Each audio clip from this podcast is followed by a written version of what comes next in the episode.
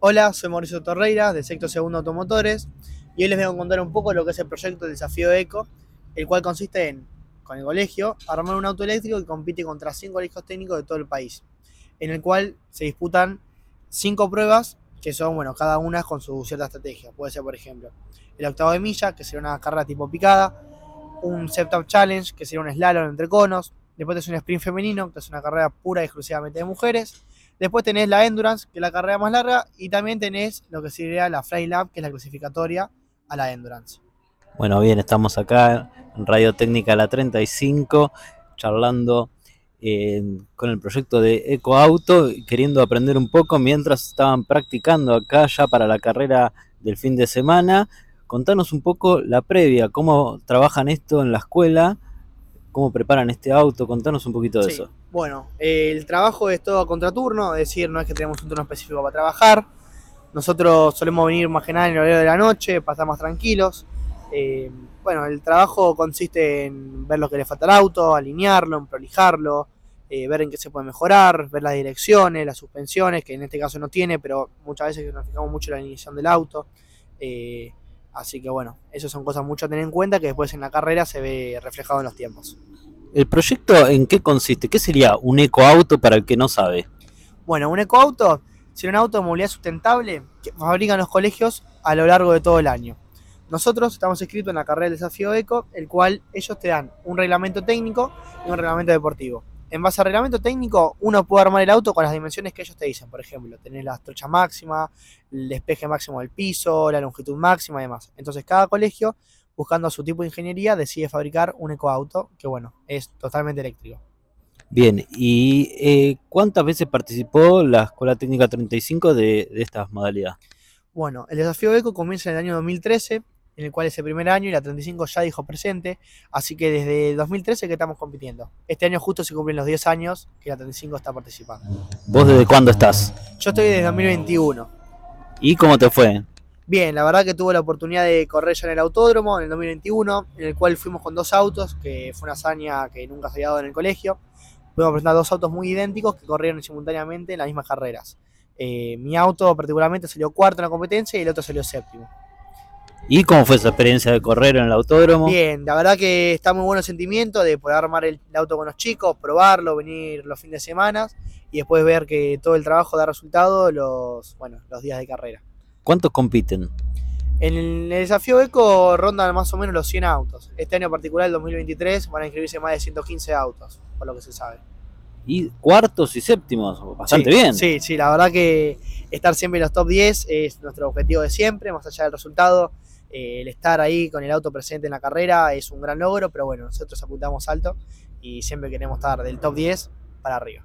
Muy bien, Con- contame un poquito cómo es la particularidad de la carrera de- del ecoauto, de las estrategias que ustedes desarrollan para eh, querer ganar o estar lo más cerca posible del podio, porque entiendo que no es simplemente acelerar y, y como un auto normal que uno Claro. conoce vulgarmente, sino que hay otras estrategias. No, no, lo contrario. Eh, cada carrera tiene su estrategia particular. Eh, en cada estrategia se busca ganar puntos de alguna forma. Eh, hay carreras en las que conviene ir más despacio, pero tener mejor trazada. Hay carreras, por ejemplo, que nos conviene más ir más rápido, pero en distintos sectores. Entonces cada carrera se estudia particularmente para saber en dónde podemos ganar tiempo y dónde podemos ganar más puntos. Bien, y a la hora de correr participa el corredor que está dentro del auto y quién es más. Bueno, el equipo se conforma siempre por tres pilotos, uno principal, uno secundario y un tercero. Eh, después tenés el estratega, jefe mecánico, un mecánico, un ayudante. y Bueno, los estrategas que pueden ser uno o dos, en este caso son dos este año. Eh, después, bueno, está el grupo de profes también, que forma parte del equipo docente que acompaña la carrera.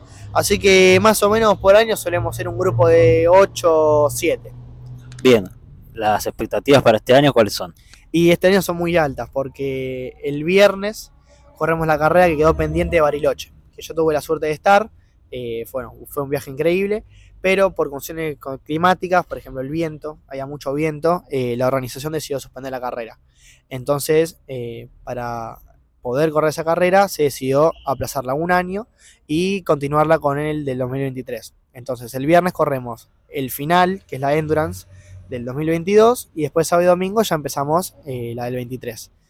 Eh, la verdad que estamos muy, muy contentos por la carrera esta porque en Bariloche terminamos primeros, hicimos la fly lap más rápida, es decir, nos coloca como primer puesto de la Endurance. Así que en el campeonato también estamos primeros y bueno, la verdad que eh, estamos muy cerca de lo que sería el segundo logro del colegio en el desafío ECO. Muy bien. Mencioname a todos los compañeros que, a los estudiantes que participan y a los profesores. Mencionémoslo a todos, así aparece el nombre Dale, de cada uno. Bueno, el equipo 2023 se conforma por, bueno, parte de los que son los pilotos, que serían Juan Álvarez, eh, después Lorena, que es la presidenta cooperadora, en este caso. Muy bien, la cooperadora también. Sí. Después, bueno, yo soy Torreira Mauricio. Después Lautaro Esposato, que viene a ser parte de banderillero. También vienen Agustina Cacanecu y Julián Sansi. Y de profesores, bueno, Matías Villanueva, Alejandro Crespo, eh, Daniel Leonardi, eh, Mariana, la jefa preceptora también, nos da una mano enorme. Eh, bueno, la verdad que es un lindo equipo conformado por gente buena. Bueno, buenísimo.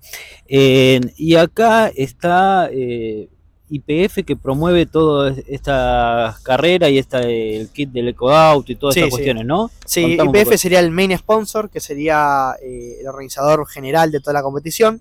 El- bueno, la carrera se llama Desafío Eco IPF, justamente, porque IPF lo que intenta es eh, promover la movilidad sustentable dentro de los colegios. Entonces, bueno, organiza esta carrera para que cada colegio desarrolle su auto y, bueno, esté todo abarcado a la movilidad eléctrica.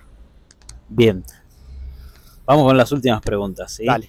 A ver, primero, vos, contame cómo valorás la cuestión del el ecoauto, lo que nombrabas recién, ¿no? En un momento complejo de Sí. calentamiento global, de eh, necesidad de, eh, de reducir los, eh, los efectos de los gases de efecto invernadero y estas Sí. cuestiones, y aparece este ecoauto, la sustentabilidad, ¿cómo crees que, cómo te sentís participando? La verdad eso? que sí, está muy bueno porque esto es eh, la base para algo que ya se viene en el futuro. Discutidamente cada vez vemos autos híbridos, eléctricos circulando por las calles.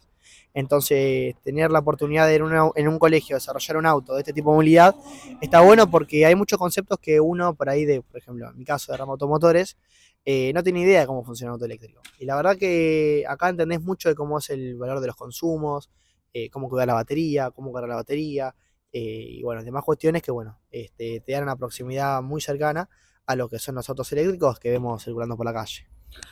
Y después eh, la importancia de que la escuela, la técnica 35, esté participando de este proyecto de hace tantos años, ¿cómo crees Sí. que, que eso sería valorable? En mi caso, puedo decirle, bueno, eh, a vos y a todos los que estamos escuchando, eh, que es de lo mejor que tiene el colegio puesto en marcha, porque es un proyecto súper integral en el cual vemos mucho de la parte mecánica, mucha parte electrónica, eh, mucha parte de diseño aerodinámico, puesta a punto de un auto, eh, bueno, y después cuestiones también que tienen que ver con el ámbito de equipo, eh, cómo trabajar eh, en conjunto, cómo distribuirse las tareas, eh, se toma mucho en cuenta en la prolijidad para el trabajo, porque bueno, el auto siempre buscamos que esté prolijo, lindo, presentable.